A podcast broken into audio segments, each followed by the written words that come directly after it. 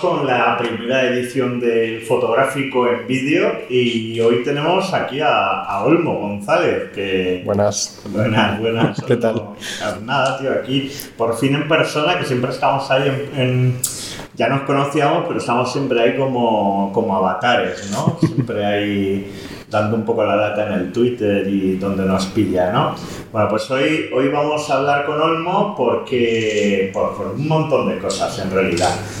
Hay una cosa y es que tú vas a lanzar pronto un libro, ¿no? Que, si sale, sí, si sale bien, sí. Si sale bien. Que está ahí, ahí. Yo creo que va a salir, yo creo que va a salir. Yo las vibraciones es que va a salir. Oh. Eh, bueno, Olmo está ahora en una situación que ahora nos hablarás tú, pero te lo voy a explicar un poco. Curiosa porque Olmo y yo nos conocemos sobre todo, ya digo, por la cosa online muchos años, ¿no?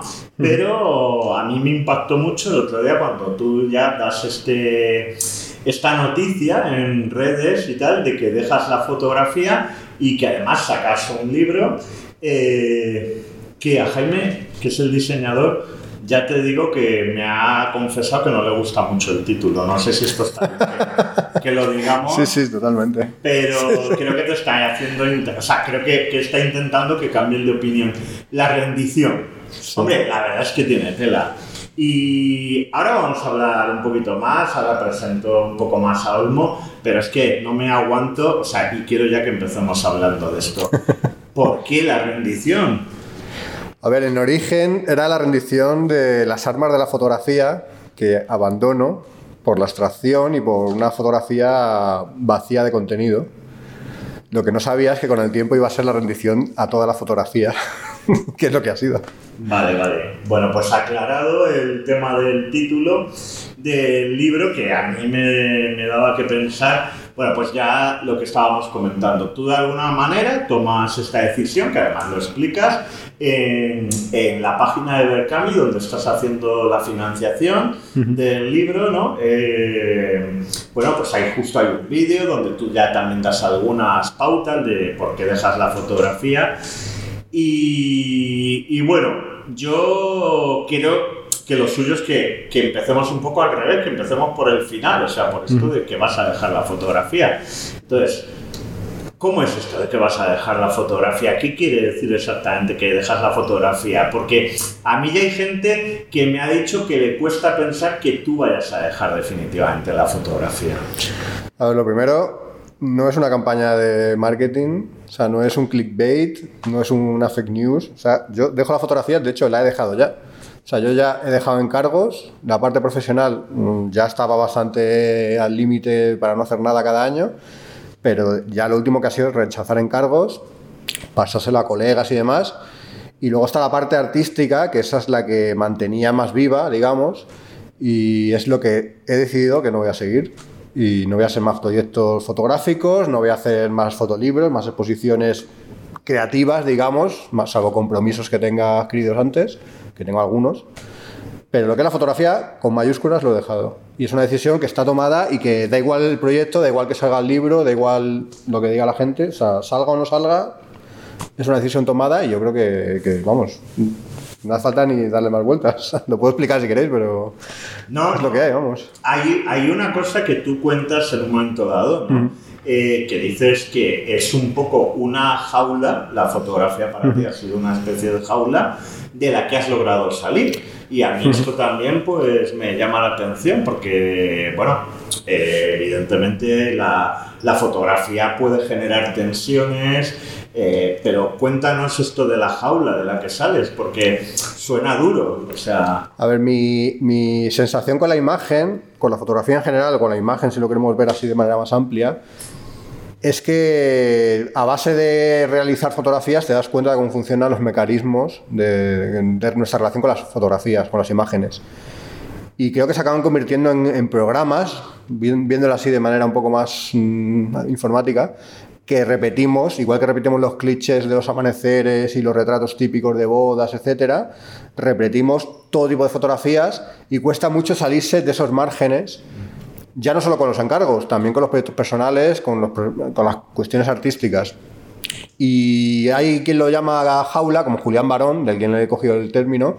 Yo lo llamo cárcel porque me parece que es una cárcel, pero bueno, que es el mismo sentido. O sea, tú cuando empiezas a fotografiar te das cuenta que acabas repitiendo clichés, igual que en el lenguaje, no te queda otra que repetir cosas que han dicho otros antes, y se avanza muy poco y cuesta mucho evolucionar y, hacer avanzar ese lenguaje visual. Y yo creo que la salida que he encontrado me ha llegado hasta el punto de que ya no quiero hablar más. Y me parece interesante también, ¿no? Que no soy el único que ha hecho algo así. Eh, por lo menos en, el arte, está Oteiza, que es un ejemplo claro de, que él mismo lo explica en la ley de los cambios, que, el, artista tiene un recorrido y llega un momento en el que ese recorrido eh, te lleva a que ya no necesitas más el arte, porque tú te, te ha servido para aprender a vivir la vida y cuando ya aprendes a vivir la vida, no necesitas expresarte. Y él, de hecho, dejó la escultura.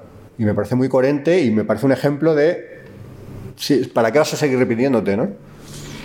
Esto que me estás contando, hay algunas preguntas que me ha hecho gente que, o sea, las traigo, no, todas las preguntas que, que, tengo aquí preparadas para ti son mías, porque hay algunas que me las ha pasado gente. Y una pregunta que me han hecho y que creo que un poco estás respondiendo por ahí, pero lo mismo podemos ahondar un poco, es ¿Y, cómo vas a vivir sin la fotografía? Tú que has estado tan involucrado en la fotografía, eh, desde, bueno, ya digo, o sea, yo desde los tiempos te conozco interesado en la fotografía, desde los tiempos en los que estaba en Soy Tú, que creo que tú estabas haciendo fotoperiodismo, si no me equivoco.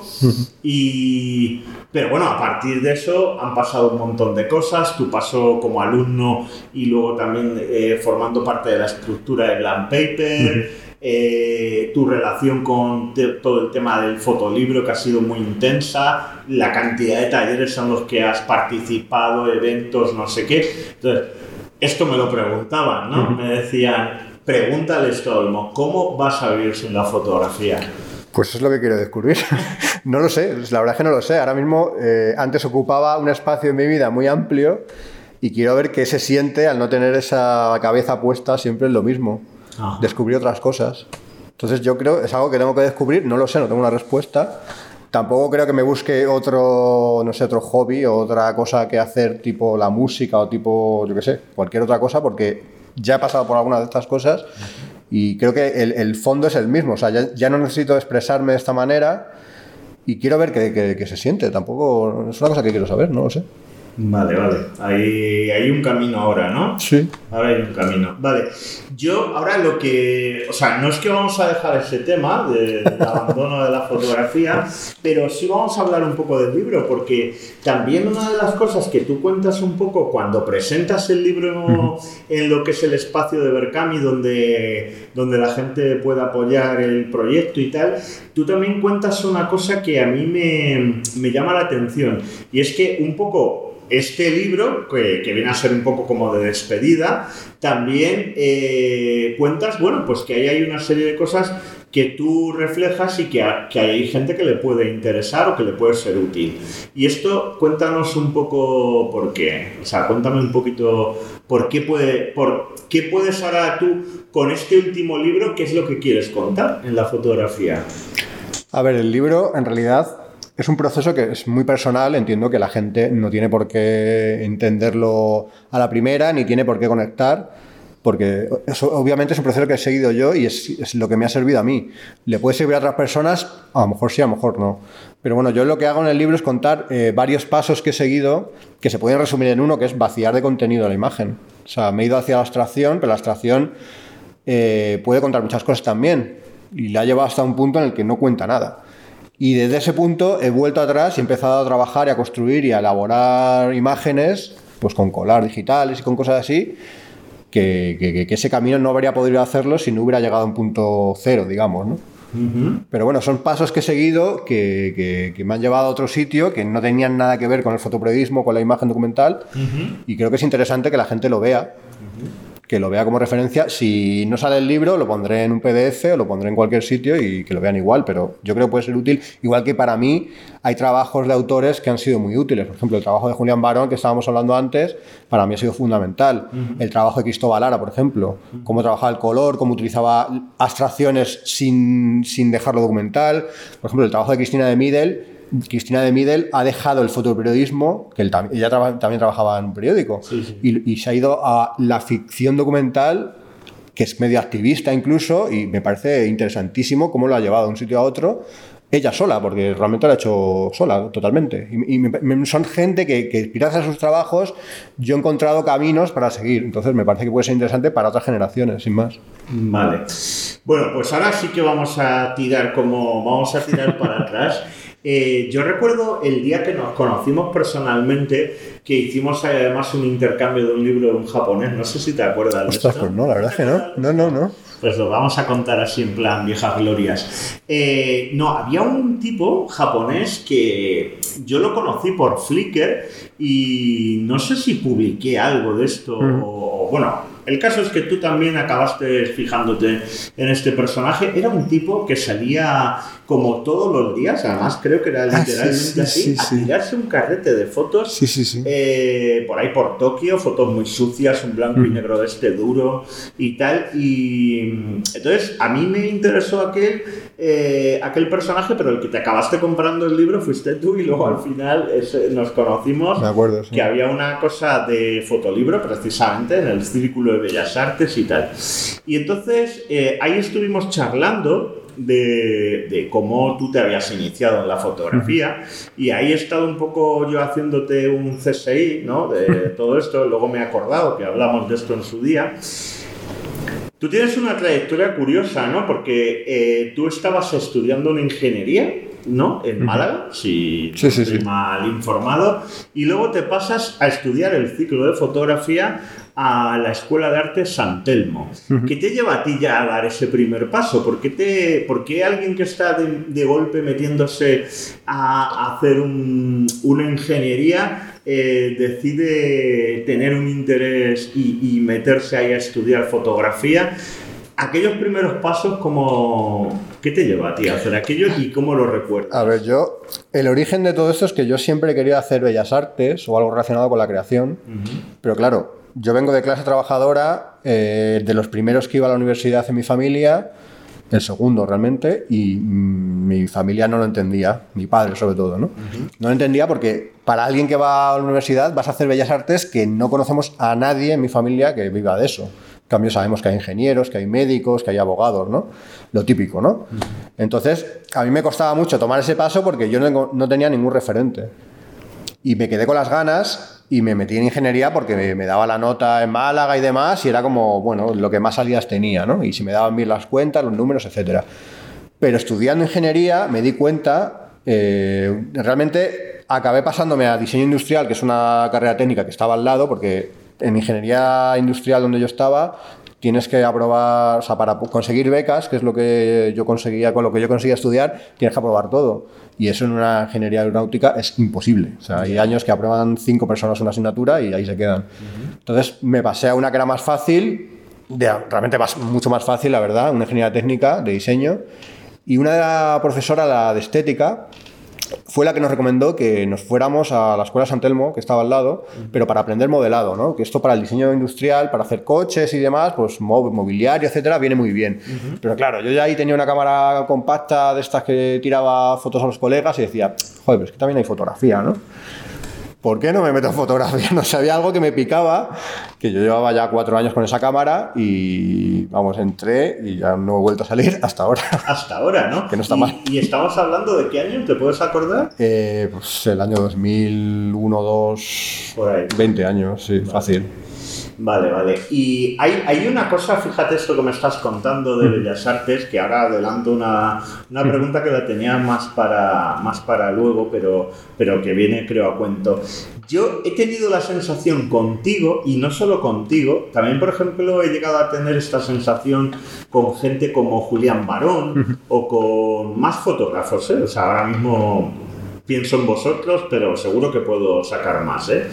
eh que a veces me da la impresión de que esto que decíamos un poco de la jaula, la celda de la fotografía, yo he tenido a veces la impresión contigo eh, de que realmente, y no sé si voy bien encaminado, esto ahora que me cuenta el día de Bellas Artes, me reafirmo un poco en mi teoría, de que en realidad la fotografía eh, se te queda pequeña. O sea, yo he tenido esa sensación alguna vez viendo tus fotos, ¿no? O sea, que en realidad a ti te interesa más el arte que la fotografía. Y lo digo así, ¿Me equivoco o no me equivoco? Es que a ver, el arte claro que me interesa, lo que no sé es si tengo las ganas de profundizar en otra especialidad, porque claro, yo después de 20 años en fotografía sabes mucho de fotografía, se puede saber mucho más, pero llegas a un punto que sabes que te va a costar llegar a ese nivel de profundidad en cualquier otra disciplina. Pero ya hay un punto sea, el tema de Julián es un ejemplo de, en fin, que es una bestia de la cabeza, yo no sé. Julián a veces hace instalación. Hace cosas que te dejan volado, ¿no? Y dices, fotógrafo, y dices, ya, pero esto es una instalación. Claro, yo creo que es un caso excepcional. Yo en mi caso no, no lo llevaría tanto el extremo, pero sí hay una cosa que me he dado cuenta cuando he sido padre. Ajá. Mi hija, que, que, tiene cinco años ahora, con un año, con, con, incluso antes de que empezara a hablar, ya cogía una pintura y se ponía a hacer rayajos y hacía cosas que me parecían mucho más libres de las que yo hacía y me parecía que era algo admirable. O sea, obviamente es mi hija, se me cae la baba con ella, pero luego haciendo cosas en el colegio con otros niños y demás, te das cuenta de que es una cosa de esa edad, ¿no? Que cuando eres niño tienes una libertad total y expresas unas cosas que obviamente no tienen un nivel conceptual muy, muy amplio, pero a nivel creativo es tan potente que yo creo que, cualquier cosa que hagamos va a estar siempre por detrás, ¿no? Siempre va a estar, bueno, le falta energía, le falta interés, ¿no? Y llegando a ese punto, creo que, cualquier cosa que haga, ya fotografía, en pintura, en cualquier otra disciplina, incluso o a mi hija le da por actuar o hacer cosas que yo jamás me plantearía, con esa libertad, ¿no? Entonces yo estoy en un momento en el que mm, creo que nos falta un poco, que en el camino que, que recorremos al crecer, perdemos estas cosas que a lo mejor es una cosa simplemente biológica o, intelectual, no lo sé, pero me parece que perdemos unos pasos que, no vamos a recuperar nunca. Y me da pena y a la vez creo que, me quita las ganas de seguir haciendo cosas. Porque creo que, es más interesante lo que ha hecho mi hija con un año rayando una, en una ventana que lo hizo, que, cualquier cosa que planteé yo. O sea, ya me ha superado y es un, es un bebé de un año, ¿sabes? Y los niños tienen este rollo de que, que tienen ese carisma en lo que crean libertad total que no vamos a tener nunca y que yo tenga que necesite dos décadas para llegar a ese, a, esa, a ese punto, imagínate, ¿no? En cualquier otra disciplina, ¿no? Es que me parece imposible, ¿no?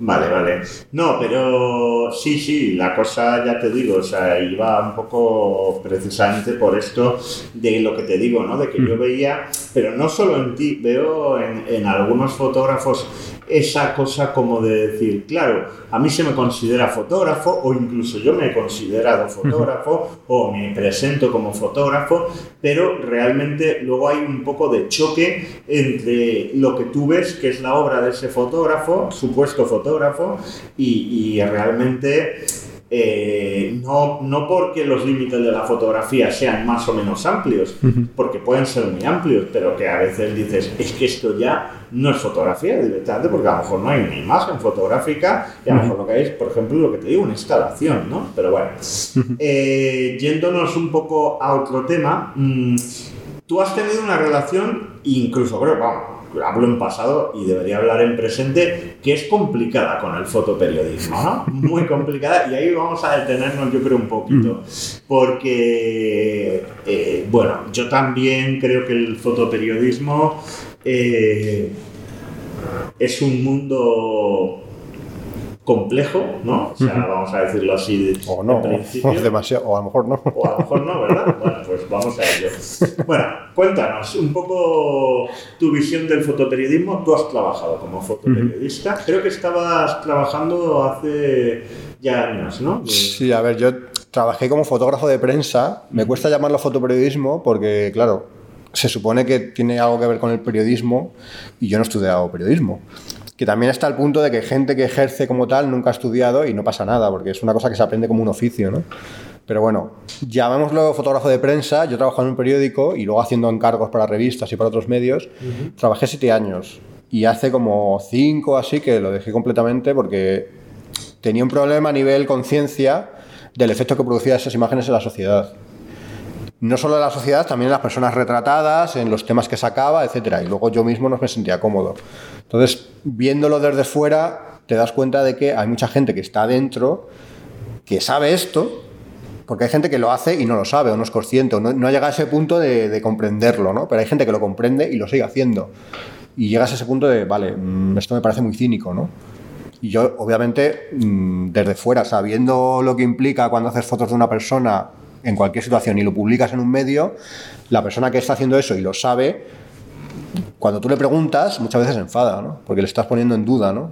Muchas veces te cuestiona porque tú ya no trabajas como fotoperiodista. Muchas veces te cuestiona porque no, es que tú no sabes, tú no has estado en un conflicto, en una zona de conflicto, no te han secuestrado no sé quién, que eso me ha pasado, o sea, le ha pasado a esta, esta gente con la que hablo, y entonces se cierran en banda. Pero yo creo que es gente que una de dos, o vive en una cárcel mucho más, más seria y más profunda que, que la que pueda sentir cualquier persona de la fotografía, o realmente son directamente cínicos que, que les da igual. Y, y, y, eso me parece problemático porque tienen una responsabilidad respecto a la sociedad. Entonces yo he escrito sobre esto, he hablado sobre esto, uh -huh. pero bueno, yo estoy en un punto en el que o sea, hay cosas mucho más graves en la vida, creo yo, mucho más preocupantes, mucho más urgentes.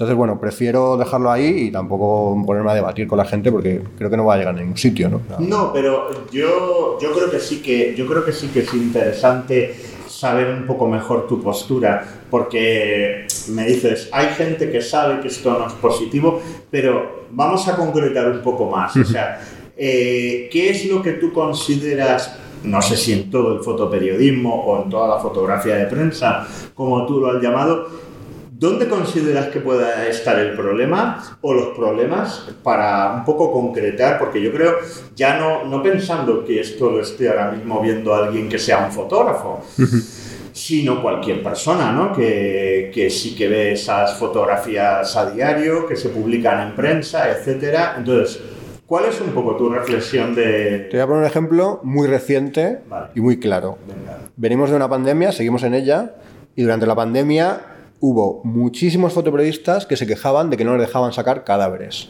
No les dejaban fotografiarlos, no les dejaban entrar a morgues y no podían sacar, publicar, ni, ni, ni tenían libertad de expresión con, con, o libertad de prensa para publicar cadáveres, o, o cadáveres o ataúdes, si, si quieres. Yo esto lo veo ahora con perspectiva y me llama la atención que en un momento de tanta tensión, de tanto shock como el que teníamos, acelerar y aumentar el shock de la gente que estaba teniendo familiares falleciendo que no les podían ni ver. O sea, tú imagínate la, la situación, ¿no? De, de, gente que no puede ver a sus familiares y, y puedan acabar viéndola en la portada de un periódico, ¿no? Uh -huh. Yo, esto me parece tan conflictivo y además tenemos ejemplos de países como México, por ejemplo, Guatemala, donde hay constantemente periódicos que viven de esto, de la, de la, la, la llamada nota roja, uh -huh. que, que, incluso gente que vive allí te lo está diciendo, oye, esto no es nada positivo, esto no aporta nada, lo único que hace es a, a, acelerar y adelantar y, y, y, alimentar la violencia porque se acaba normalizando.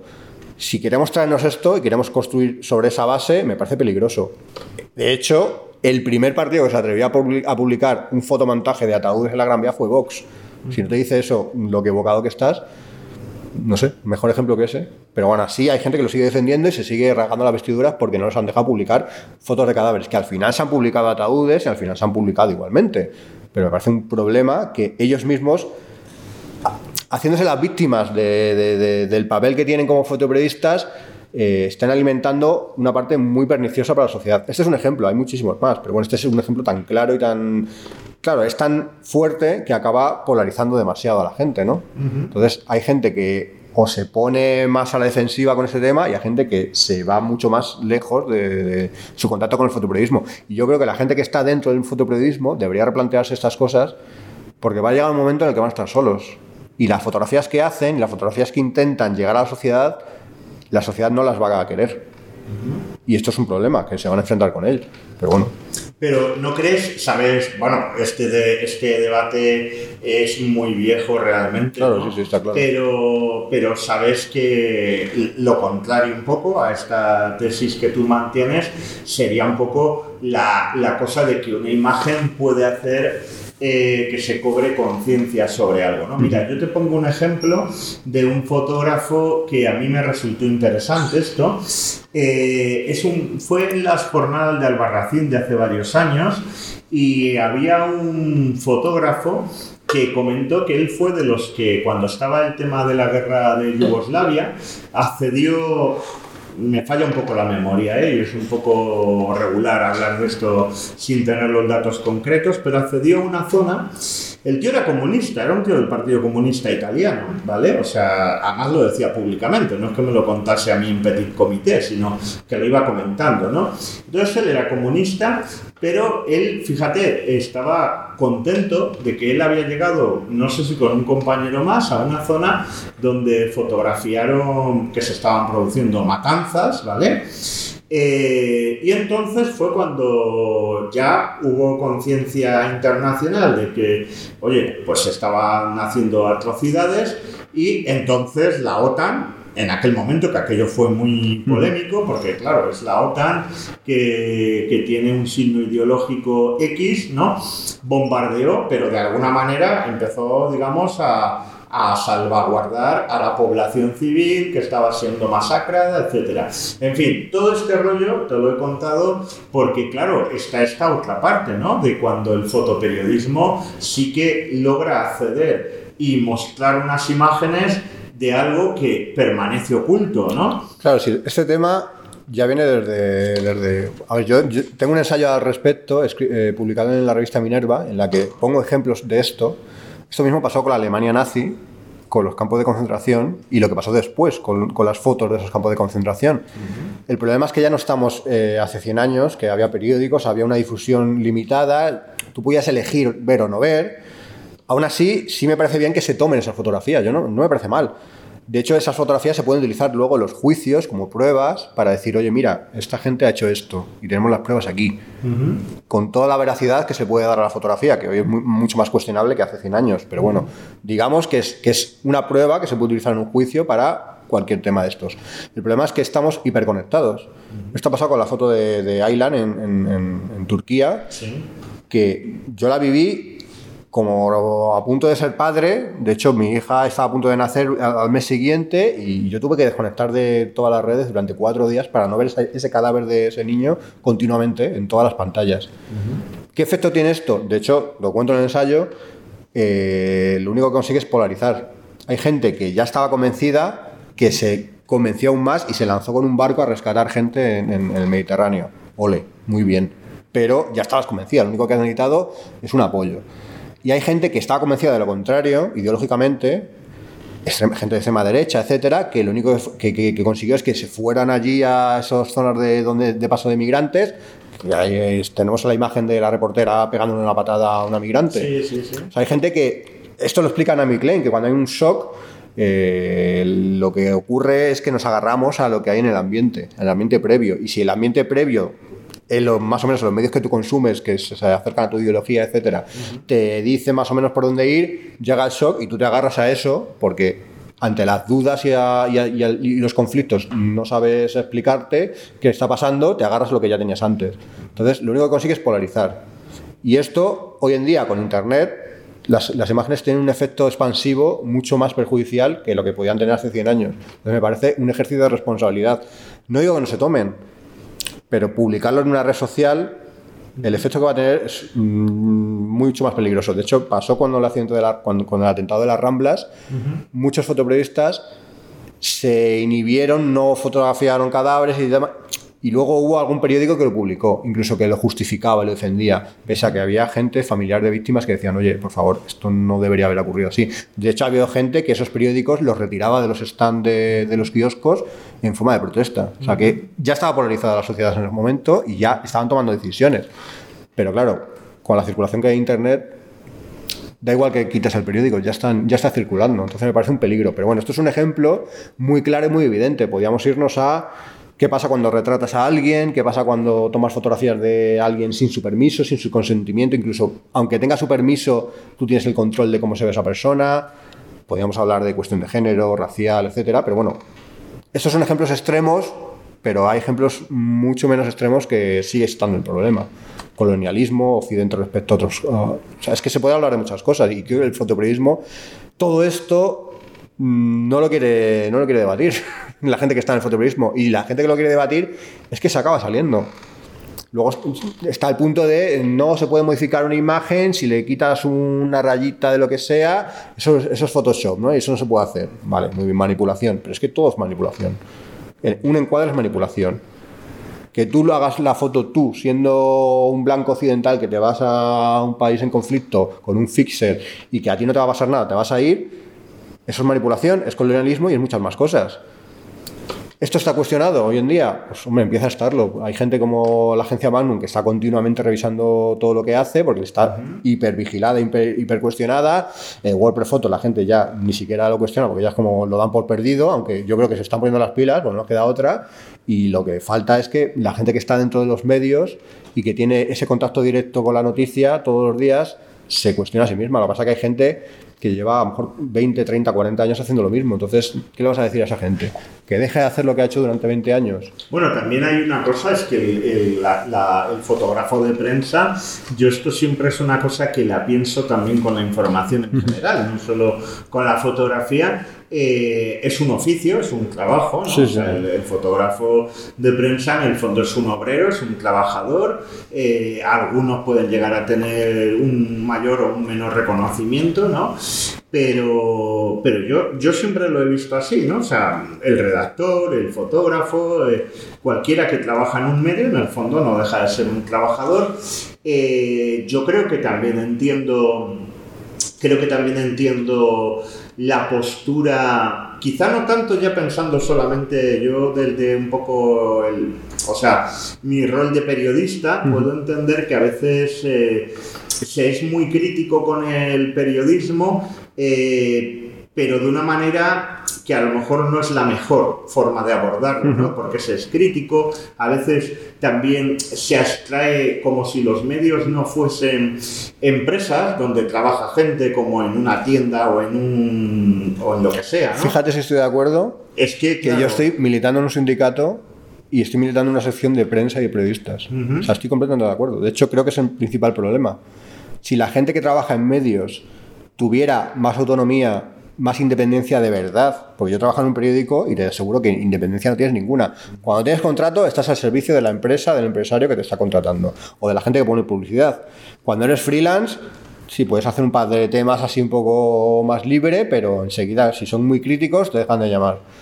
O sea que hay un punto en el que no hay libertad real, o sea, no hay libertad de prensa y hay muchos, muy pocos eh, trabajadores, cooperativas pequeñas, medios independientes, etcétera, que no tienen tanta repercusión, que puedan considerarse independientes de verdad. Entonces, claro, tú cuando publicas temas en tu país de lo que tienes cerca, que es lo más honesto, digamos, ¿no? No es tan colonialista, etcétera, claro, dependes de que te llamen otra vez si eres freelance, depende de tu jefe si estás contratado. Y siempre vas a tener el tema de la precariedad aquí encima, ¿no? Entonces, cuando hablan de libertad de prensa para hacer fotos de un cadáver, es un extremo pero es que la libertad de prensa es, es que no la tienes en casi nada. O sea, tú haces agenda de gobierno, haces agenda de la empresa X, haces. O sea, tú no estás haciendo temas por, por motu propio. O sea, que en el fondo no está la libertad de prensa. Y esto empieza por la precariedad de los trabajadores. Y claro, estoy completamente de acuerdo que esa es la crítica. De hecho, cuando te he dicho que yo estoy pasando a cosas más importantes y más urgentes, es esto lo que estoy haciendo. Yo estoy militando en un sindicato, en CNT, porque creo que es lo más urgente. Porque hay gente que no puede llegar a fin de mes, que está pegándose ahí en la calle, que vienen los policías a partir de la cara y a partir de la cámara, literalmente. Y estos luego no tienen, ni siquiera tienen, eh, ni siquiera están asegurados. Ni siquiera son autónomos, que ya el de autónomos si te, si te, quedas de baja, que te queda nada. Pues esta gente está ahí en la calle y, es lo que te digo, yo he estado haciendo eso y cuando ves que encima esas imágenes, el efecto que tienen en la sociedad ni siquiera es positivo, porque lo único que hacen es polarizar y que encima muchas veces ocurre en las manifestaciones, cuando viene la gente, la policía, están deseando que eso tenga repercusión para desmovilizar a la gente esto está, vamos, cuando el 15M eh, acabamos rodeando el Congreso y cuando se empezó a dar palos a la gente de rodear el Congreso, empezó la desmovilización. Hay gente que no lo ve así. Yo, que estuve ahí cuando dieron los palos, te, aseguro que después de eso hubo un antes y un después. Sí, aquello fue muy llamativo. Yo recuerdo las imágenes y yo no estaba, pero sí que me, me, sorprendió completamente la, la, reacción policial, pero totalmente sorprendido porque me imaginaba que iba a verla, pero no de ese calibre. Pero bueno, mm, de todas maneras, cuando hablaba yo también de esto del oficio, eh, quiero decir que fíjate, tú antes también comentabas una cosa, que antes los medios tenían una... Porque ya no es solamente la libertad que haya en cada medio, porque hay medios más libres, hay medios mucho nada libre prácticamente, podríamos casi decirlo así, ¿no? Esto es ordeno y mando y hay medios donde pues a lo mejor el trabajador que trabaja para ese medio pues tiene más libertad. Ya no solamente hablo de eso, sino incluso una cosa que tú has comentado antes, que dice, bueno, antes por ejemplo pues la gente eh, consumía las imágenes en papel y en el fondo también hay algo yo creo de esto, ¿no? En el mundo de la fotografía de prensa que, no es fácil, creo, para los trabajadores de la, de la prensa, ¿no? Que vienen de, de, una escuela donde se hacían una serie de cosas. Ahora ha habido el gran shot, que en el fondo fue Internet, para bien y para mal, ¿no? Para los medios de comunicación. Trajo cosas muy buenas y cosas muy complicadas y ahí estamos un poco todos adaptándonos a esto todavía, a pesar de que Internet ya es una cosa hasta vieja, ¿no? Pero bueno, eh, el caso es que no le doy más vueltas al tema, pero lo que quería también comentarte es si tú también te planteas que incluso ya no es solamente la libertad del trabajador en el medio, sino el oficio que uno tiene también adquirido, ¿no? O sea, al final, si tú trabajas haciendo toneles de una manera X en una empresa toda la vida, puede ser complicado eh, cambiar esa forma de trabajo. Totalmente, sí, sí. y entonces yo creo que muchas veces, esto ya es más que pregunta, reflexión y ya corto el rollo, eh, yo creo que a veces también hay algo de esto, ¿no? O sea, hay algo como de decir, bueno, ya es que tampoco es tan fácil cambiar eh, una maquinaria que tiene sus problemas, que también tiene sus virtudes, ¿no? Y, y de la que también se puede aprender mucho. Pero, pero vaya, que creo que también hay algo de herencia que pesa, ¿no? Y que incluso la gente que llega ahora mismo, ¿no? A la fotografía, eh, gente joven, esa herencia la tiene, porque en el fondo ahí están los libros, ahí están los ejemplos históricos de lo que claro, por eso, por eso creo, por eso creo que está, es interesante poner otros ejemplos. Ya. ¿Sabes? Vale, Porque es precisamente para la gente joven que viene que tenga otros, otros referentes y que haya alguien que diga, oye, esto a lo mejor no está tan bien, ¿sabes? Vamos a terminar este capítulo del fotoperiodismo, sí, a ver si, a ver si, hombre, te pillo así un poco a lo mejor en frío. ¿Me sabrías dar ahora mismo un, el nombre de, de, un fotoperiodista o de un trabajo de fotoperiodismo que te haya interesado? A ver, yo lo he puesto antes, Cristina de O sea, ha dejado el fotoperiodismo como tal. Ya, pero, pero, lo ha dejado. Trabaja, pero trabaja en una agencia que es Magnum, la mítica Magnum que ha sentado las bases del fotoperiodismo, fotografía de prensa. Y creo que es un ejemplo de cómo ella está abriendo un camino que yo creo que nunca debería haberse cerrado. Pero bueno, ahí está. Me parece un buen ejemplo. Pero ahí, en el caso de Cristina, ella está haciendo un tipo de fotografía que, digamos, de hecho, ella está casi, si no me equivoco, porque a lo mejor tú lo sabes esto mejor, ella casi está ya más metida en el circuito del arte, por lo que yo he llegado a ver, ¿sabes? De dónde se ven sus fotos, ¿no? Que se ven en galerías de arte, que me parece una cosa siempre muy interesante también, que el arte acabe un poco, perdón, que la fotografía acabe en el circuito del arte te guste más o te guste menos ese circuito, pero bueno, creo que hay cosas positivas en eso, ¿no? Yo te iba un poco a, a, preguntar más por algo de fotografía más documental, porque yo creo que Cristina ahora mismo sí que ha hecho... No, pero ya sí, si algún reportaje o alguna cosa que ha hecho, sí ha querido publicarla en medios. Sí. Lo que pasa es que es verdad que los medios de inicio, en general, eh, toman mucha distancia con, con temas tratados de manera docuficción, digamos, o ficcionada. Aunque es una cosa que, luego publican vídeos y documentales que sí lo son. Pero bueno, como la fotografía tiene este punto, vamos, lo debería explicar ella mejor que yo, pero sí ha intentado publicar algún tema y alguna vez lo ha hecho. O sea, tiene, por ejemplo, un reportaje sobre eh, usuarios de prostitución, que ella de hecho lo que quiere es que se vea en medios. Ay, me suena esto. Y este y esa ha circulado mucho por medios. Me suena. También son también lo ha hecho de una manera que retrata a estos puteros sin, sin mucho artificio, pero otros temas que tiene más instalación y más tal en la foto, más escenografía, Claro, eso es más difícil que te lo cojan. Pero bueno, está publicando. Yo creo que sí, es un buen ejemplo. ¿eh? Vale, o sea que un poco vamos llegando ya a una conclusión. Ahora ya sí digo que cortamos ya con el capítulo este. Pero si vamos llegando un poco a una conclusión de que un poco tu postura es que sí que hay una fotografía de prensa que se pueda hacer. O sea, no es que estés en contra de la fotografía de prensa así totalmente. ¿O, o qué? A ver, creo que es interesante que cojan, encuentren una salida a sus cárceles, a sus jaulas. De lo contrario, mm, van a quedar totalmente en, van a ser completamente la la sociedad va a ser indiferentes a lo que hagan, me parece a mí. Entonces, creo que sí es interesante que se abran esos caminos. Yo, si te digo la verdad, a día de hoy ni siquiera sigo trabajos así, ni busco, ni me interesa. O sea, es una cosa que no. Pero bueno, te diría ejemplos como el de Cristina, o bueno, más, pero bueno, que, que, no son ejemplos paradigmáticos, también tienen sus conflictos y sus problemas, pero me parece más interesante que se cuestionen y se vean esos ejemplos y se vaya hacia ese, ese, camino que, que, tal y como está ahora, que es que no hay ningún movimiento. Tú ves fotoperiodismo que se hace hoy en día en, en prensa española y podría ser perfectamente la que se hacía hace 40 años, o, o, 50 o 60, y es como, no puede ser que no haya evolucionado. La sociedad ha evolucionado, aquí hay un problema. Y hay gente que lo está haciendo, pero claro, se acaba yendo. Bueno, imagino que no solo en España, ¿no? Claro, yo te hablo de, España porque es como el, ejemplo más cercano, la gente que nos va a ver seguramente, pero sí, es un ejemplo, o sea, se puede hablar de Estados Unidos también, no sé. El WordPress Photo es un ejemplo de todo lo que puede estar mal en el fotoperiodismo una y otra vez, una y otra vez, los mismos errores. Pero bueno. Vamos a empezar un capítulo un poco ahora que va a ser hablar del fotolibro, ¿no? Te ríes ya, ¿no? Directamente. Bueno, eh, yo creo que no es nada exagerado, ni, ni te hago la pelota, ni nada por el estilo eh, lo, lo, veo ser objetivo, que creo que eres de las personas aquí en España que más debes controlar, que más debes saber sobre el tema del fotolibro.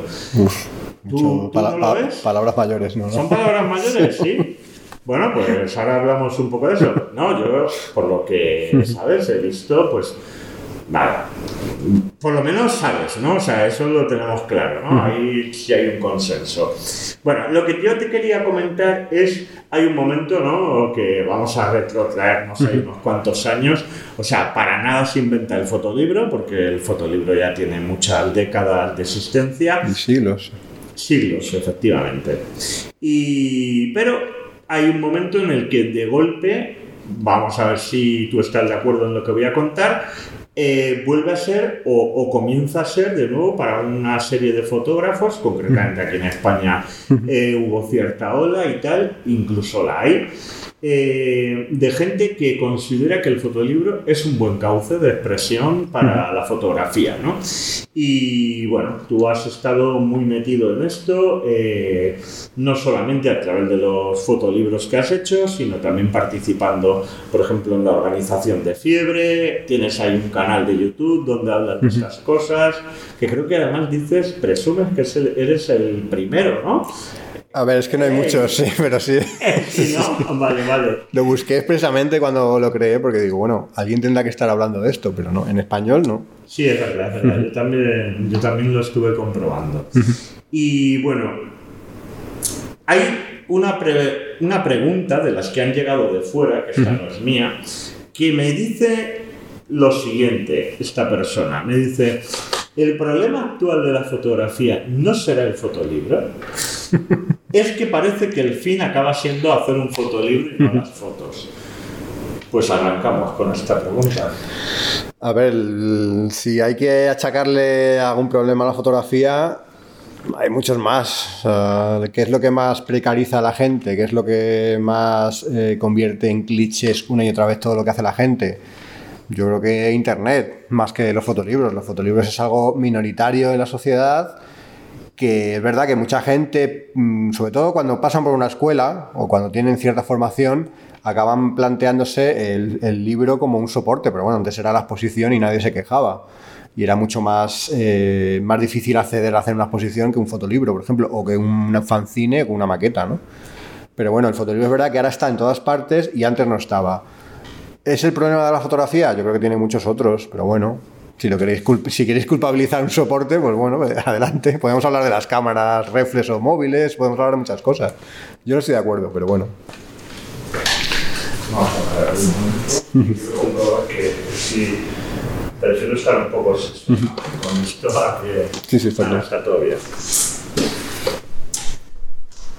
Bueno, eh, tú no estás de acuerdo entonces que ese sea un problema, pero sí que quizá a lo mejor eh, ha habido algo en el mundo del fotolibro. Esta ya es impresión mía, que ahora si quieres tú me, me dices tu opinión, ¿no?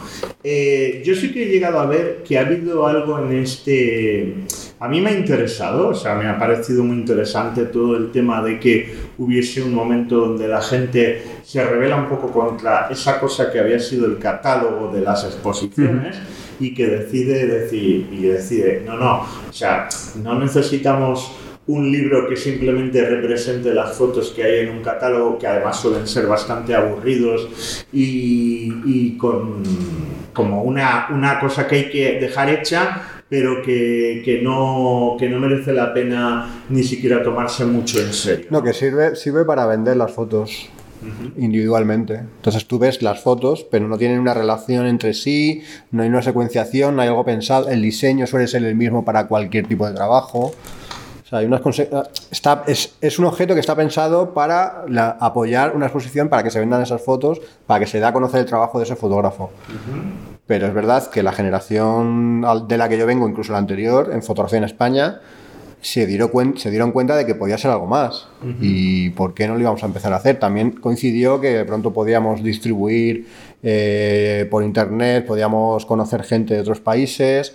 También se dio que había procesos eh, industriales de impresión que hacían mucho más accesible el, poder hacer un libro. No sé, se, dieron condiciones eh, que, se, ha dado en llamar este boom ¿no? de la fotografía del fotolibro en, España y en, y en todo el mundo. Y es verdad que ahora está un poco desinflándose, a lo mejor, bueno, porque la energía es otra. También hay gente que, estaba antes muy agarrada a escuelas y a contextos, que, que, esos contextos han desaparecido y no parece que haya un recambio, ¿no? Entonces, bueno, el que han cambiado muchas cosas. También yo estoy ahora mismo saliéndome, entonces tampoco te puedo decir algo súper positivo porque no lo veo tampoco positivo, pero bueno, hay gente que sigue ahí. Bueno, pero el caso es que el, el, fotolibro sí que, digamos, ha jugado, yo creo que eso está fuera de duda, un papel.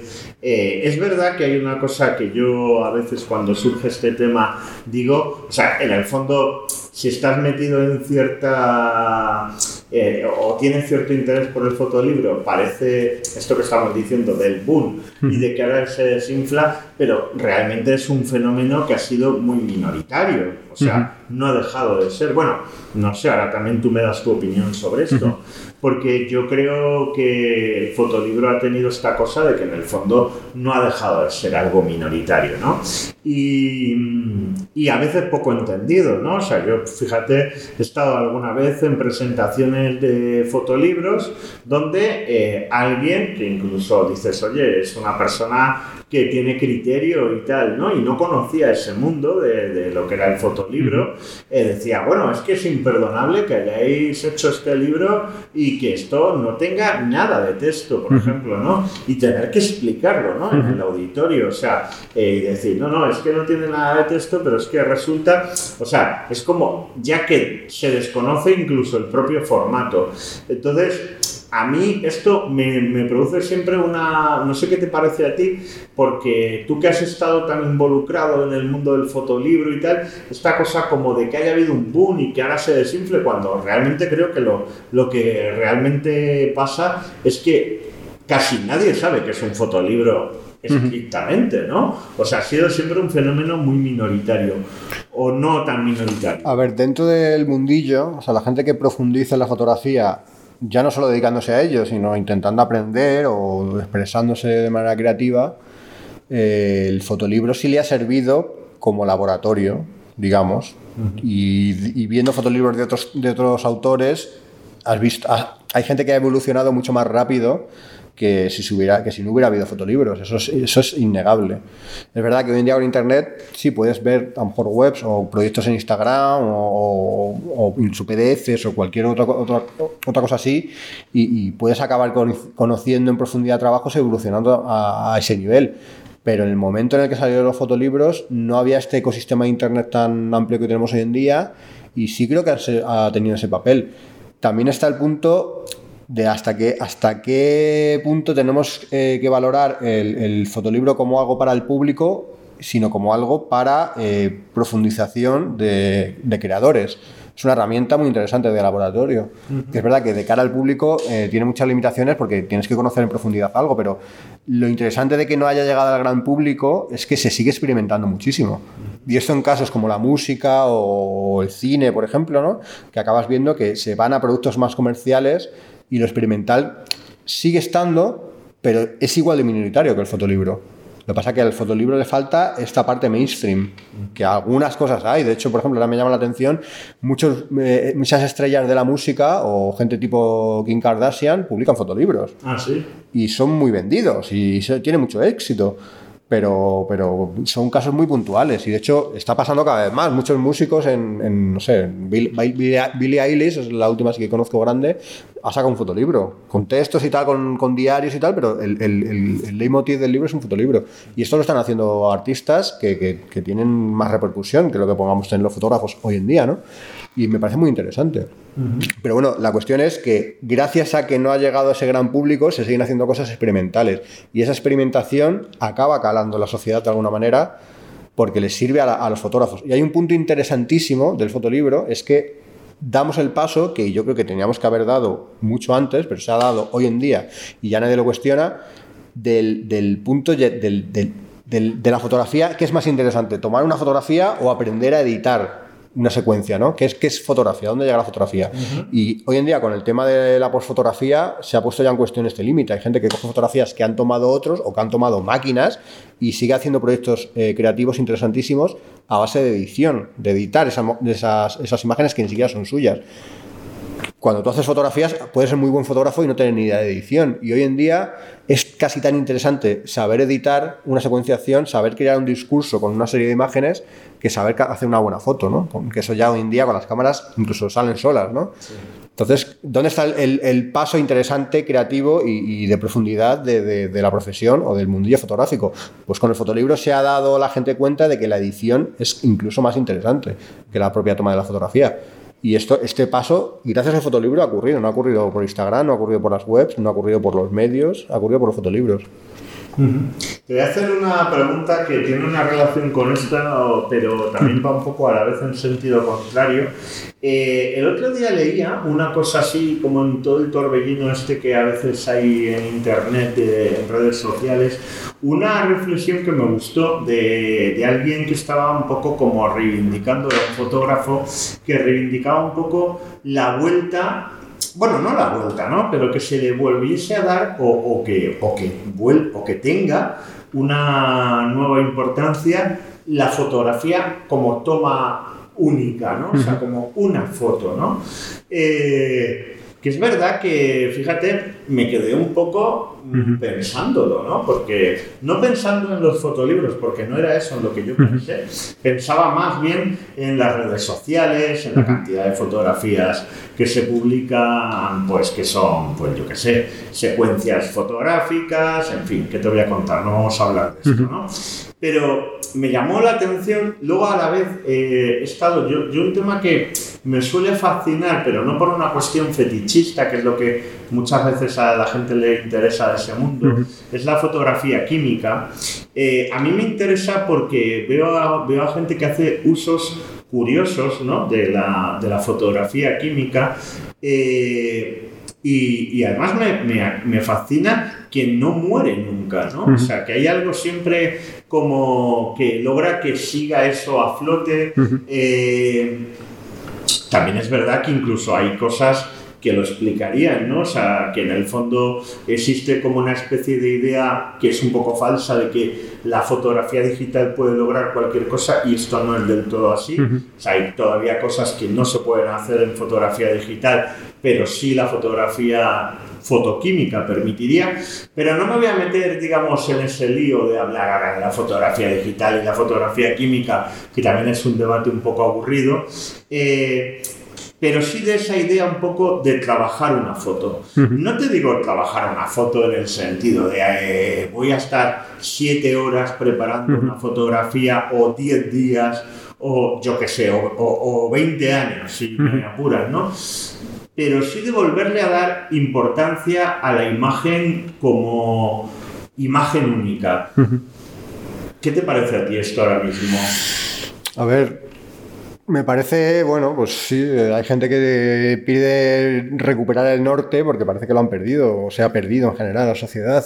Bueno, es, siempre hay estas, estos devaneos, ir y venir, ir y venir, pero bueno, a mí personalmente me interesa menos, pero bueno, puedo entenderlo, ¿eh? me parece interesante y me parece que, hay gente que, se agarra a eso y que, puede profundizar toda su vida en cosas así. Es muy interesante también. Eso se lo puedes llevar a, incluso al cine, a la escenografía, a fotografía, construir una imagen, incluso construir imaginarios, ¿no? Construyes una imagen y a través de esa imagen construyes un imaginario muy completo. Pero bueno, yo creo que Sí, o sea, pierdes eh, todo un campo de expresión que ya está, se está empezando, ya se, ya se está trabajando, que, no, simplemente no lo vas a trabajar y ya está, no pasa nada. Es bueno, es, es como mirar solo por un ojo, pues, ¿qué se le va a hacer? Ya. bueno, vamos a ir un poco ya agotando temas, que llevamos ya un rato y, y lo mismo arden ya las cámaras. Entonces vamos a ver. Bueno, hay un tema que yo no me quiero, o sea, no, no, quiero dejarlo, ¿no? Que es un poco algo que para ti sé que ha sido importante y que también de alguna forma ha sido importante para la fotografía aquí en España, que fue el colectivo Blank Paper y también la escuela de fotografía Blank Paper, que mucha gente esto no lo diferencia, pero eran cosas diferentes, ¿no? Eh, además te ríes porque yo la historia me la sé, porque tú lo contaste en un vídeo que hay por ahí circulando. Y bueno, entonces tú tuviste una relación eh, muy estrecha, como primero como alumno, luego ya como colaborador de de la escuela, no del colectivo, si no me mm. equivoco, ¿verdad? Y te voy a hacer una pregunta. Eh, bueno, la pregunta es, en primer lugar, ¿lo echas de menos? Y la siguiente pregunta es, ¿qué papel crees que, con, qué, con cómo crees que se va a recordar Glam Paper? Tanto el colectivo como la escuela. A ver, yo en su momento lo echaba mucho de menos mucho. O sea, creo que fue un punto de inflexión para mí, la fotografía española. Obviamente hay gente que no lo verá así, que desapareciera y que desapareciera la escuela. ¿Y cómo lo van a recordar? Pues no lo sé. O sea, eso, yo para esas cosas soy muy malo. El tema de historia, de la historia, historiedad, historia, o sea, no, no sé cómo lo van a recordar, si lo van a recordar siquiera. Para empezar, porque no tiene ni web. O sea, antes tenía una web, ya ni siquiera la tiene la gente, seguimos hablando de blank paper, pero llega el momento en el que la gente ya no escuchará esa palabra, ya no sabrá de dónde vienen las cosas, no lo sé. O sea, también hay gente que, ha pasado, no sé, de la historia de la fotografía española han pasado muchas cosas y hay cosas que se siguen recordando y cosas que habrán desaparecido que ni, ni lo sabremos.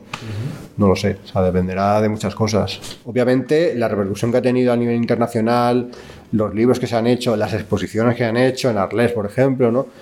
Bueno, creo que algo ha quedado, pero bueno. No lo bueno, yo hay una cosa que el otro día me llamó la atención y es comprobar que no hay una página de Wikipedia que diga nada. Yo, no, a ver, yo en Blank Paper la intenté crear. Ah, sí. Pero claro, era bastante novato en, esos, en esas leads con Wikipedia y me la tumbaron. Entonces creo que desde entonces nadie se ha puesto ahí, venga, voy a crear una página de Blank Paper y creo que, en parte soy un, responsable de que no haya más porque ya, ya tumbaron una porque parecía muy spam ¿no? el tema.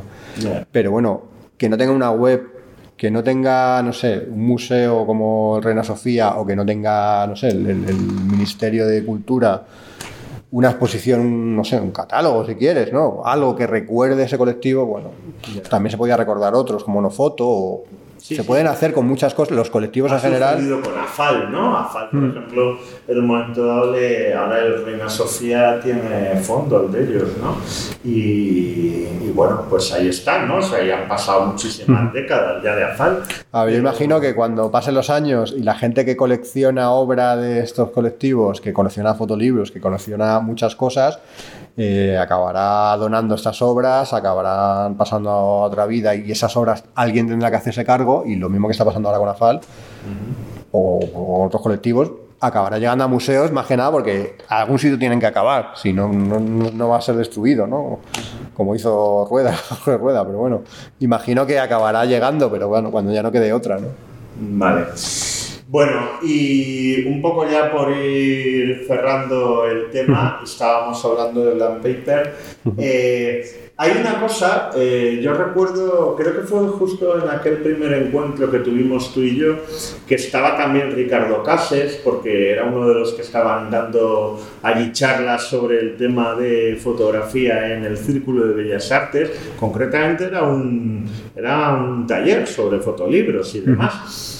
Y entonces creo recordar que, que, tú estabas por allí y él te conocía de oídas y dijo, ah, pero, pero me han dicho que tú eres muy peligroso en Internet. Bueno, hay una cosa que hay que hablar clarísimamente antes de cortar aquí la emisión, ¿no? Que es un poco el, papel tan intenso que tú has tenido siempre en redes sociales, incluso antes de las redes sociales, casi me atrevería yo a decir, ¿no?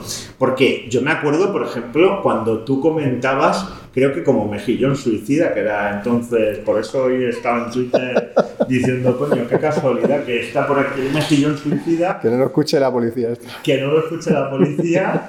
eh, y no, porque creo que tú eh, comentabas en Soy Tú, cuando estaba la sección de fotos, esta que coordiné yo, creo que comentabas además, y es que claro, ahí las redes sociales eran algo emergente y tal, o sea, es que llevas muchos años, ¿no? Y además, un poco, yo creo que en algún momento te vi como el tipo, el, hombre de la fotografía en Internet, ¿no? Luego ya eso se fue ampliando, las redes sociales, empezó a haber mucha más gente y a lo mejor ya no era tanto así, pero había un momento que casi, casi, ¿no? Creo que además esto te abrió puertas, ¿no? O sea, creo que también tú empezaste a trabajar con Blank Paper, si no me equivoco, porque puedo, sí, la memoria, eh, haciendo temas de redes y que también te ha granjeado a ti tus enemigos, ¿no? que creo que por ahí, por ahí están, ¿no? Entonces, bueno, me gustaría que me hablases un poco de por qué tú te empiezas a interesar tanto y con tanta intensidad tan pronto eh, por, por, Internet, por la comunicación en Internet? A ver, es una cosa que siempre he tenido ese interés. Me acuerdo en, en, la facultad, cuando yo no tenía Internet en casa, ni ordenador siquiera, y nos dejaban unas horas de laboratorio, yo me metía ahí los chats de Terra y estas cosas, así en plan, en plan, aquí hay más gente y puedes hablar con ellas y puedes, no sé, empezaron los foros y estas cosas. Yo era muy fan porque te conectabas con gente y, las posibilidades eran inmensas, ¿no? Y cuando empezaron a, cuando empecé a trabajar como fotógrafo, es verdad que, que yo hablas con la gente que tienes al lado, otros fotógrafos y tal, pero yo echaba cosas de menos, había cosas que se me quedaban cortas, ¿no? Y de pronto empecé a descubrir precisamente a, gente del colectivo Blank Paper, eh, a Sobanova, a Monzón, etcétera, a Cases, porque tenían blogs, ellos trabajaban en otros periódicos y por eso les conocía y veía que tenían blogs que eran mucho más interesantes que el resto de, los fotoperiodistas, ¿no? Entonces empecé a seguirles por ahí y vi que había más cosas en el mundo, más cosas más interesantes que, lo que veía día a día en, los periódicos, ¿no? en la fotografía de prensa, que es lo que consumía yo porque trabajaba en un periódico. Entonces ahí empecé a descubrir más cosas y, desde siempre lo he visto como una posibilidad inmensa de, a nivel potencial de llegar a mucha más gente y conocer muchas más cosas.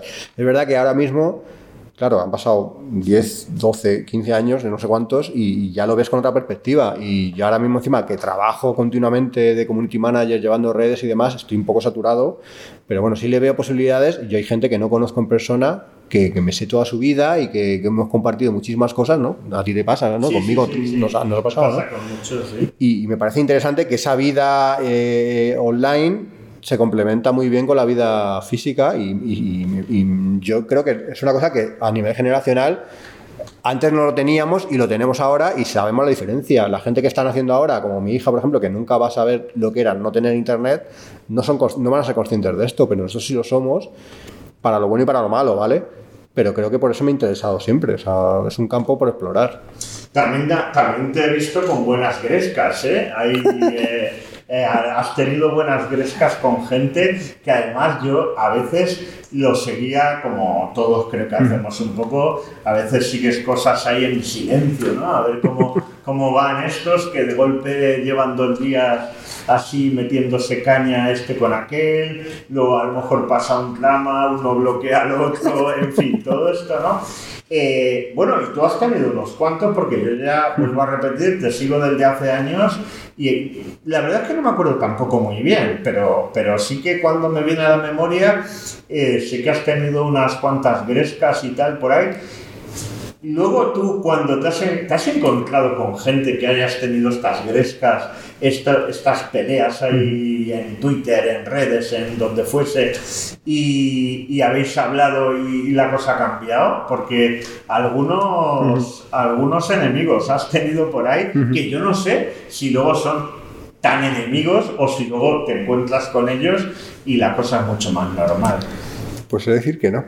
Nada, ¿no? la verdad es ¿No ha que he tenido algunos blogs y alguna, o sea, gente que me ha bloqueado, gente con la que he discutido, que luego en persona eh, no ha habido ningún trato, ni de hecho ni me han saludado, ni... Nada, ¿no? Y hay gente que cercana a la que sí le ha pasado, ¿no? Que han tenido discusiones, lo que sea, y sí les han saludado y demás.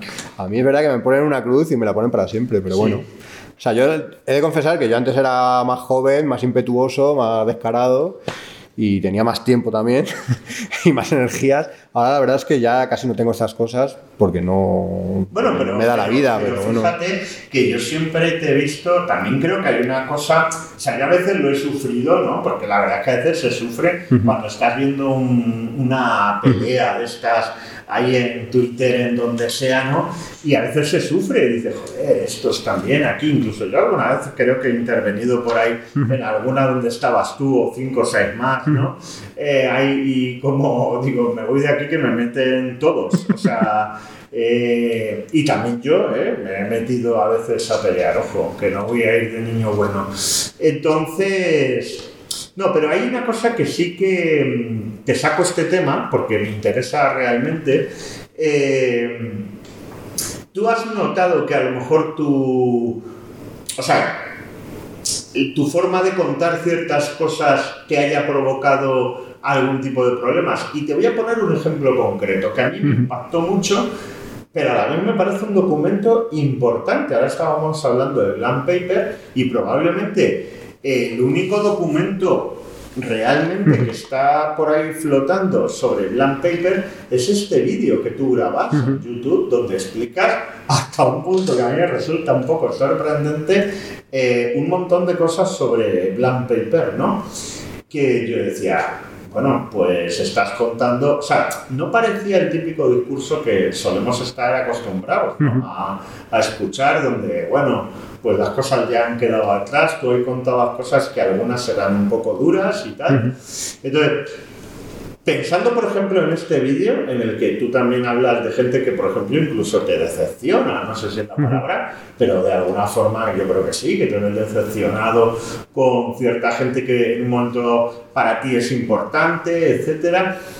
¿Este tipo de cosas te ha, te ha llegado a crear problemas a nivel personal? O sea, eh, de decir, oye, ¿por qué estás publicando eso? ¿Alguien que te llame? ¿Alguien Bueno, que te... alguna vez me ha pasado. Sí, has tenido, ¿no? O sea, yo sí he tenido o sea, llamadas o mensajes en plan, quita esto o no pongas esto, pero no solo con ese vídeo, con más cosas. No, bueno, he puesto el vídeo como claro, ejemplo. me ha pasado. Me. De hecho, he perdido amistades por algún comentario en Facebook de, oye, es que por ejemplo, con el tema de las mujeres, no hay mujeres en esta exposición, y de pronto una llamada que, vamos, a gritos y, oye, ¿tú de qué vas? Tal. Y esa relación enfriarse repentinamente, ¿no? Ya. O sea, me ha pasado, me seguirá pasando, supongo, porque yo es que al final no me callo. Pero bueno, yo creo que ahora estoy en un punto del que le veo un, un tono muy de tío, muy machirulo, muy. que eso- esa crítica me la hizo Noelia Pérez, una fotógrafa catalana, y me parece muy interesante. Cuando lo hizo, me hizo reflexionar y con el tiempo lo veo cada vez más claro que, claro, es poco constructivo, ¿no? Ya. Y yo, claro, en ese momento de encendido, de tal, pues sí, lo ves como que esto es lo que toca, no sé qué. Y ahora lo veo como que en el fondo era destructivo y que no iba a ningún lado. Y que, ese confrontamiento en Internet ahora lo veo mucho más claro. Y lo tenemos, tenemos incluso otros casos de, no sé, el Brexit o cosas así, que esa confrontación en redes no se construye a través de eso nada más que se pierde, ¿no? Y yo creo que la gente estamos un poco, la, gente que somos muy activos en redes, estamos dando un paso hacia atrás un poco por esto, ¿no? Pero bueno, contestando tu pregunta, sí es verdad que en, en Blank Paper yo echaba en falta que, yo conociendo a la gente del colectivo, que son los que al final pusieron punto y final a esto de la escuela, ellos no son de contar nada, no son de transmitir nada de cara al exterior, controlan muchísimo, se preocupan muchísimo, no les gusta esa transparencia, digamos, porque son, no son así simplemente. Y yo soy todo lo contrario y claro, yo sentía como que, que yo también había formado parte de esa escuela y también tenía derecho a contar, y a contar mi versión y a, y hablar. ¿Por qué no puedo hablar? ¿Por qué no se puede hablar de esto? Eh, no sé si ahora mismo lo haría, pero bueno, creo que es verdad que no hay nada, ninguna referencia y va a pasar a la historia esta escuela y este colectivo y va a olvidarse. Pero bueno, hay gente que me consta que a mí, de hecho me han entrevistado, me han preguntado, hay gente que está trabajando en proyectos que a lo mejor ven la luz algún día, no lo sé. Pero bueno, sabiendo lo poco que les gusta a mucha parte de este colectivo, a lo mejor no ve la luz nunca y me daría mucha pena que se olvidara. Entonces yo ahí me expresé de una manera muy personal y muy emotiva porque realmente es, nos, a mí me ha afectado emocionalmente a nivel muy profundo. Yo dejé muchas cosas por esa escuela y, y me parece que, que, que, es una pena que se perdiera, además por las razones que fueran, pero que, que, toda la gente que estábamos alrededor parece que no podíamos opinar, ni podíamos decidir, ni podíamos cambiarlo. Uh -huh. Intentamos hacer un, ejer hay como un ejercicio de, venga, vamos a llamarlo de otra manera, vamos a seguir, pero es verdad que eso estaba ya uh -huh. en las últimas. Y bueno, es una pena. O sea, yo de verdad, ojalá hubiera algo en internet que lo contara de otra manera o incluso que me criticara, a mí no me importa. Si es una cosa que es, es que yo creo que la gente tiene que conocer esta historia de la fotografía en España. Ojalá llegue en algún momento y si no es a través de un Mindundi como yo, que llegue por un museo, por alguien importante que lo cuente, incluso ellos mismos, pero ojalá, ojalá pase, de verdad, que yo creo que es una cosa que va a aportar mucho a, la, a, la, las generaciones que vengan. Sí, yo estoy de acuerdo en eso, ¿eh? o sea, yo creo que, que, que lo merece, vaya, o sea, te gusten yo tampoco estuve muy vinculado para nada, ¿eh? pero sí que tenía interés y seguí mucho al colectivo. Imagino, bueno, y también por lo que sé por ti y por gente que me ha ido contando cosas, fotógrafos que conozco del colectivo, eh, yo creo que sí que en el fondo, o sea, el tiempo acabará haciendo un poco, bueno, pues relajando las cosas y haciendo que la que la cosa que ellos dejaron, ¿no? O que dejasteis, que tú también estabas involucrado, pues oye, tenga una importancia. Eh, voy a terminar con la última pregunta que me han pasado para ti, ¿vale? Porque esta es la más complicada, pero lo, lo, jodido es que el que me la ha pasado... Eh, tampoco me lo ha dejado fácil, porque te tengo que hacer ahí una pequeña introducción, pero creo que sé cómo hacerla. Bueno, eh, hay como cierta fotografía que tú has estado haciendo a lo largo de los años, ¿no? Uh -huh. eh, proyectos más personales sobre uh -huh. todo, claro, donde, fíjate, yo veía como que tú perseguías, y no sé si la palabra es muy exagerada, como cierta mística, ¿no? De que no, que no sabría ya esto precisarlo más, ¿no? Entonces, a mí hay una pregunta que me han pasado para ti que me ha dejado totalmente cao y ya no voy a introducirme más en el asunto. Me han dicho, pregúntale si cree en Dios. Hostia. ¡Ey! Así que esta me la he dejado para el final. No, la verdad es que así como Dios como tal, no, la verdad es que no. O sea, yo tengo... Es, es duro, ¿eh? Esta pregunta. Bueno, ¿eh? o sea, es una pregunta, pregunta de como de hace años, pero bueno. O sea, yo creer no creo en Dios, ni creo en, en, más allá. Es verdad que sí he tenido puntos en mi vida muy místicos, también porque me viene de familia, ¿no? Mi padre es un personaje para estas cosas y mi madre un poco también. Y sí he tenido, o sea, como, no sé, he estado un poco más en las nubes que en la tierra en algún momento. Ajá. Pero bueno, ahora estoy bastante terrenal. y bastante desapegado de, de estas cosas tan místicas. Pero yo tenía momentos, sí, que incluso, no sé, que, que creía en, en, no sé, en energías, en cosas así de, de- no sé, de otras dimensiones o de cosas, percibía cosas que decía, vale, estoy viendo cosas que van a pasar y luego pasaban, cosas así, ¿no? Que es pura casualidad, ¿no? Pero yo en ese momento me lo creía muy, muy firmemente. O sea, hacía cosas como echar las cartas y cosas así, ¿no? O sea, yo tengo momentos en mi vida muy etéreos, muy de estar en las nubes, pero bueno, eso, eso pasó. Pues la pregunta no iba... No iba mal, ¿no? Sí, sí. ¿eh? O sea, que la pregunta no iba en broma. Bueno, pues... Oye, gracias, que ha estado, ha estado muy bien. Me has metido un montón de ideas en la cabeza que ahora voy a tardar ahí en procesar. Y, y nada, que me alegro un montón de que hayamos coincidido y que Que- logremos... Ah, que salga- que salga el libro. enseñar El libro que tú has venido. Oye, ¿cómo se verá? Mira, Sí. Ahora, qué guay. ahora nos está dando la luz. Qué justo. bueno. Oye, que está para una foto esto. Sí, sí, sí, sí. No, ahora nos está dando la luz. Ahí va. ¿Cómo? Oye, pero eso déjalo así. No, lo- no le pongas tapadura. Está guapísimo. No, no, no, sí, tapadura, sí, sí. ¿Lo vas a dejar así? Hombre, si no sale el proyecto, no, claro. Bueno, lo que estamos, lo que estamos viendo aquí es la maqueta de. La rendición que está en Berkami.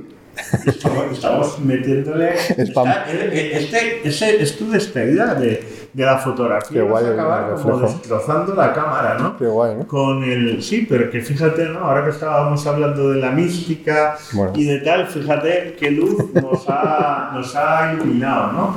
Al final. Bueno, Olmo, que seguro que ese libro yo creo que de una manera u otra va a salir. No, no sé. ¿No? No lo tengo tan claro. Yo, yo voy a hacer aquí un poco de tío de teletienda, ¿eh?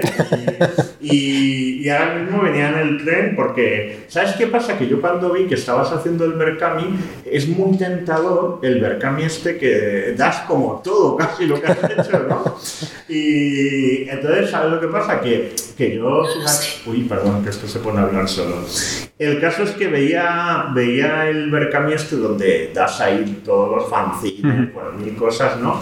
Y decías, oye, que esto es muy tentador. Pero tienes uno por 20 euros solo, ¿no? O Sí, sí, está que El, el libro son 20 euros con gasto de envío. No, no, 20 te lo manda a casa, pero sin gastos. O sea, el, el precio de coste base es 20 Vale, vale. en Berkami, luego subirá. Vale, vale, vale. Pero bueno, que si lo pillas, si lo pillas te lo mando. En toda regla, ¿eh?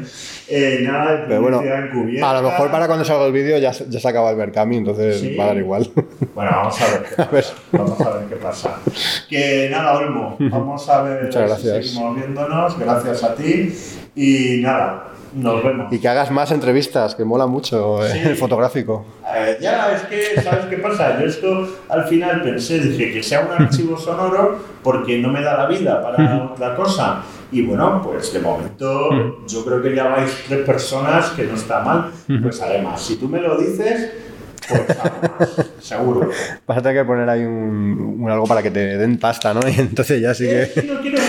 Un Patreon soy, soy un marciano esto. Porque digo, es que encima ponerme ahora a hacer cosas así de pedir dinero, de momento no quiero dinero. Bueno, así que ya está. Bueno, Muchas gracias. gracias a ti, Olmo. Pues, vamos a ver. Joder, cómo me pega esto, chaval. Sí, tío,